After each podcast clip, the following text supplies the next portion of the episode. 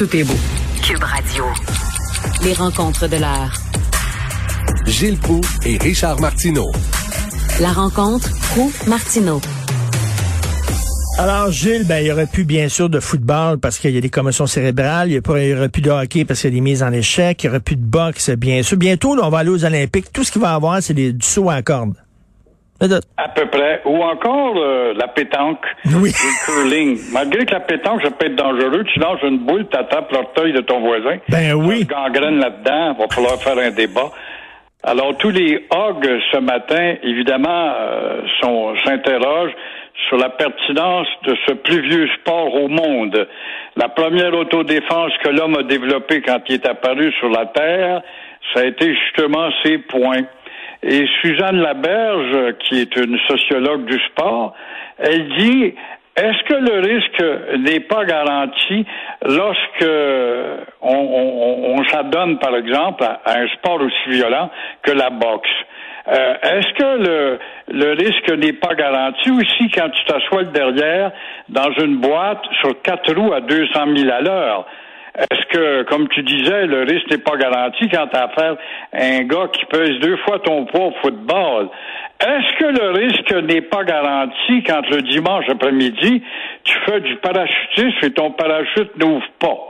Alors, et quand je vois Enrico Ciccone, une ancienne brute du hockey, qui euh, fait de la petite démagogie en s'en prenant à, Madame la ministre Guilbeault, euh, la boxe est le plus vieux sport au monde et ce qu'il aurait fallu faire, dans le cas de cette pauvre petite fille qui va peut-être s'en sortir, je l'espère, mais ce qu'il y a de grave là-dedans, c'est qu'on a laissé cette fille monter dans l'arène après trois ans d'inactivité professionnelle.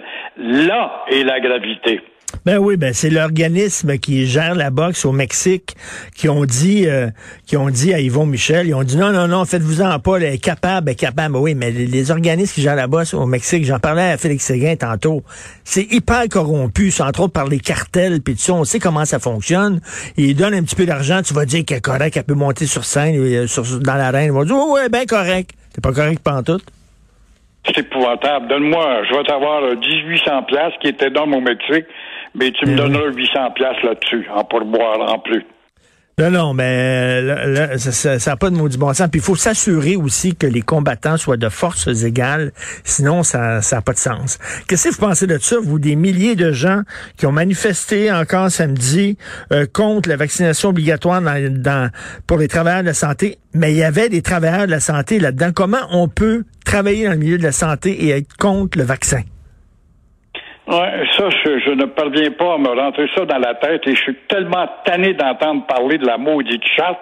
La charte permet aux contestataires, la CSN en tête, euh, quand euh, il y a une situation d'urgence qui s'appelle une maladie mondiale euh, la charte ne devrait pas tenir. Quand on proclame l'état des mesures de guerre, c'est drôle, la charte est suspendue. Oh, c'est des mesures de guerre, on a des méchants terroristes en nos murs, des felkistes innocents dans le temps, qui étaient à 12 à peine, on a fait quoi qui était à 1200. Alors, ça, par contre, on pouvait suspendre la maudite charte d'abus et là, on se sert de la charte chez les démagogues du syndicalisme pour euh, évidemment refuser encore une fois l'idée d'être vacciné pour vaincre. Parlant de manifestation, mon cher Richard, moi je voulais adresser un message à nos frères afghans. Hein, madame qui a utilisé cette expression, nos frères afghans. Nos frères talibans, nos frères les talibans, qu'elle disait. Oui, oui, les talibans ben davantage. Oui, c'est encore plus, plus direct. Nos frères talibans. Euh, parce qu'il y a des talibans qui sont gentils, puis il y en a qui sont plus extrémistes, si on écoute tous et chacun. Mais euh, pour rappeler une règle de politesse à nos frères talibans, qui, euh, dans les rues de Montréal, ont manifesté samedi pour soutenir leurs leur frères afghans là-bas, et, là-bas, et des talibans peut-être, qui sont incapables de sortir du pays. Alors, à nos frères qui se disent prêts à offrir de l'hébergement dans les rues de Montréal, ils disaient ça, à ces futurs réfugiés, ils n'ont jamais été sensibilisés, ces gens-là, qui sont descendus dans les rues de Montréal, C'est un rappel nécessaire que je lance là.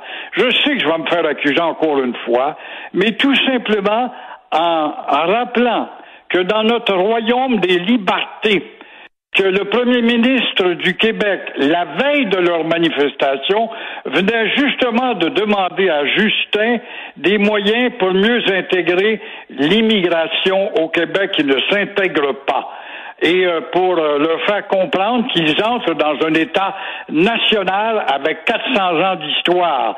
Et encore une fois, et non pas de les noyer dans un environnement anglais.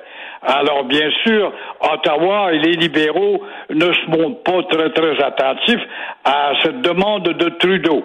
Alors, la prochaine fois que nos frères descendront dans les rues de Montréal, commencez donc par rédiger des affiches et qui respectent la terre québécoise, qui a sa culture, qui est là depuis 400 ans, et là, on vous accueille avec la plus grande des gentillesses, mais en attendant, je sais que je ne fais que transmettre un rêve. Vous savez qu'en Afghanistan, les talibans, ils veulent convaincre la communauté internationale qu'ils ont changé.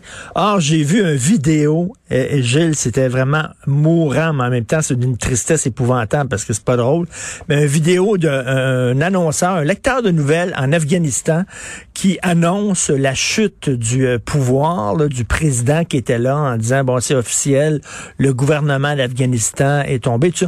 Et derrière lui, en studio, devant la caméra, il y a deux talibans avec des mitraillettes dans les mains. Et là, imaginez ça, imaginez ça, comme euh, Pierre Bruno qui lit les nouvelles en disant, puis là, derrière lui, il y a deux gars avec des mitraillettes qui leur disent quoi dire. C'était complètement délirant. Bah oui, ils ont bien changé. On aurait au moins l'avantage de voir Bruno qui ne rirait pas. Voyez-vous, ça c'est nouveau, parce que Bruno a un bon sourire sympathique quand même. Alors, on le verrait sans, sans rire, il n'y a pas de doute.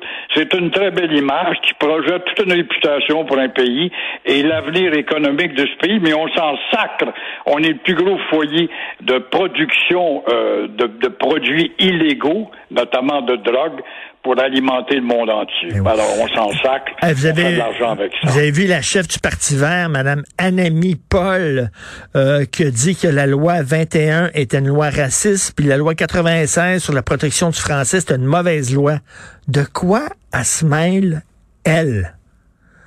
Elle se mêle qu'elle était une grande Canadienne, puis qu'elle vit avec une charte de liberté qui lui permet de dire n'importe quoi, n'importe quand, en autant que c'est sur le dos du Québec.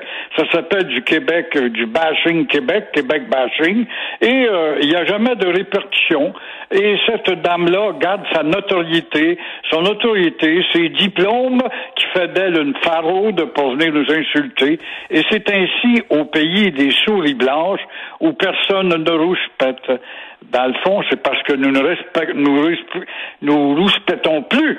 Quand on rouspétait, quand il y a eu un, fait, FLQ, puis qu'il y avait des manifestations dans la rue, puis se cassaient des gueules des vitrines, c'est drôle, ces mêmes enfants qui là ne disaient pas un maudit mot, ils n'entraient pas dans le débat pour faire des analyses, pour en finir et nous assimiler. On a affaire à de la superficialité.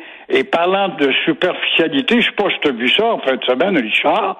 J'ai vu que dans les journaux, c'est en page 14 ou 24, on n'en parle pas fort, des grandes entrevues de fond à Radio-Canada où euh, on peut pas dire que quelque chose de nouveau est sorti de la bouche des quatre invités. Trudeau demande euh, et, peut-être a peut-être gagné lui le titre du plus représentatif sur le plan du contenant, de la superficialité, parce qu'il n'a rien dit. On travaille là-dessus. As-tu déjà entendu des politiciens autant travailler, c'est rien que ça qu'on entendait hier? Ben ah ben là-dessus, on travaille là-dessus, là, on travaille là-dessus que de la superficialité. Non, non, mais il ne fait que dire ça. C'est révélé le plus sympathique parce qu'un un visage nouveau, tout simplement, mais en disant rien, rien du tout. On travaille là-dessus, j'ai un plan. Alors que le chef du bloc était plus sur la défensive plutôt qu'à l'offensive en 18, en 2018.